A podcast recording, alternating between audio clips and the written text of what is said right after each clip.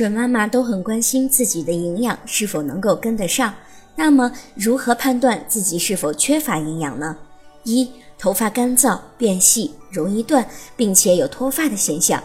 如果有这样的表现，那么很有可能是缺乏以下营养，例如蛋白质、脂肪酸以及锌的缺乏。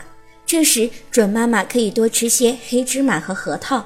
黑芝麻含有丰富的油酸、棕榈酸、维生素 E、蛋白质等多种营养物质，而核桃则含有丰富的维生素 C、胡萝卜素、蛋白质、油脂、糖类等多种营养元素。另外，还要多吃水果和鱼类。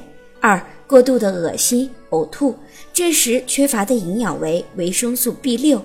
准妈妈这时可以选择适当的吃动物肝脏与肾脏、大豆、甘蓝、糙米、蛋类、燕麦、花生这些维生素 B 六含量丰富的食物，准妈妈都可以食用。